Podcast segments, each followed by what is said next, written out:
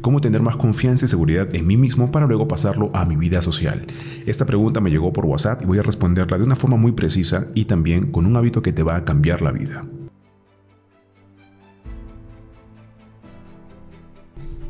Y empezamos. Con justa razón digo que este hábito que te compartiré al final puede cambiar la vida porque lo hizo conmigo, con mis alumnos y con la gente que mis alumnos también compartió esta información.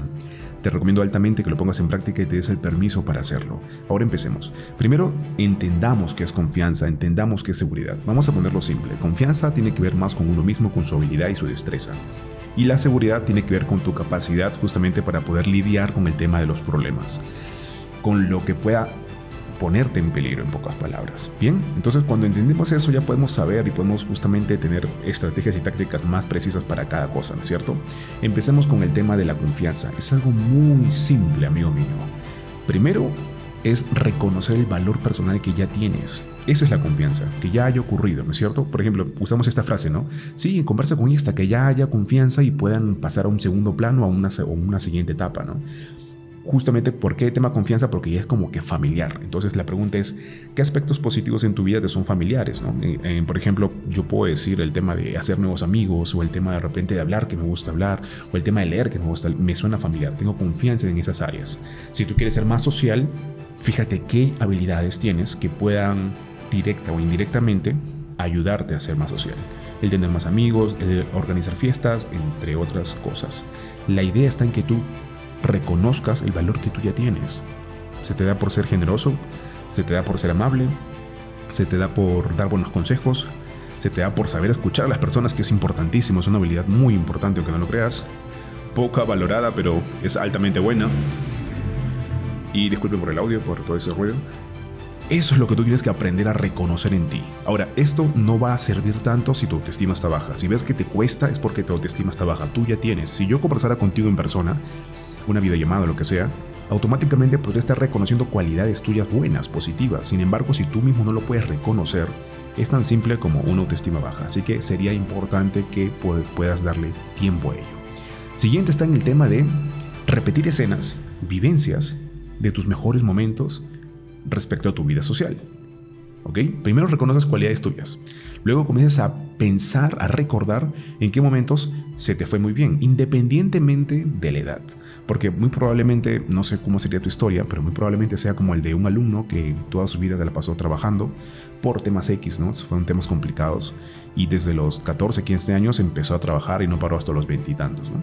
Entonces, ¿qué ocurre? Que son casos especiales, claro que sí, y por eso justamente nos vamos hasta ese extremo, ¿no? Sin embargo, puedes ver que a partir o antes de los 14 años, a partir de los 5 que uno más o menos tiene memoria, puedes recordar que hubo buenos momentos. ¿Ok? Justamente eso puedes tú rescatarlo en este caso, ¿no? Si tienes buenos momentos en otras áreas de tu vida siendo social, pues reconócelo. Si es posible, que es importante, tenga un diario o como si fuera un registro de todo ello.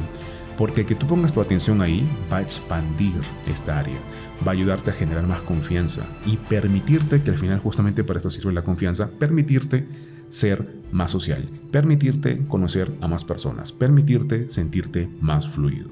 Eso justamente es lo que queremos llegar con el tema de hacer un registro. Así que paso uno justamente es reconoce valor en ti. Paso dos, repite o revive escenas donde tú hayas sido socialmente hábil. Así de simple. Y por último, para terminar, para hacer este podcast muy preciso, hablemos del hábito. ¿Cuál es el hábito? Este hábito solo lo vas a valorar si tú realmente tienes la decisión y la determinación de querer mejorar tu vida social. Y es, invita amigos a salir. Amigos o amigas, independientemente del sexo. Porque tienes que aprender a relacionarte, tienes que aprender a valorar justamente tu aspecto social, tu vida social. Tienes que aprender a reconocerlo, tienes que aprender a disfrutarlo. Si tú no sabes disfrutar un momento con un amigo, menos lo puedes hacer con una mujer porque digamos que está el peso de querer agradarla, ¿no? En un inicio, o el peso de, cómo lidiar con esta interacción.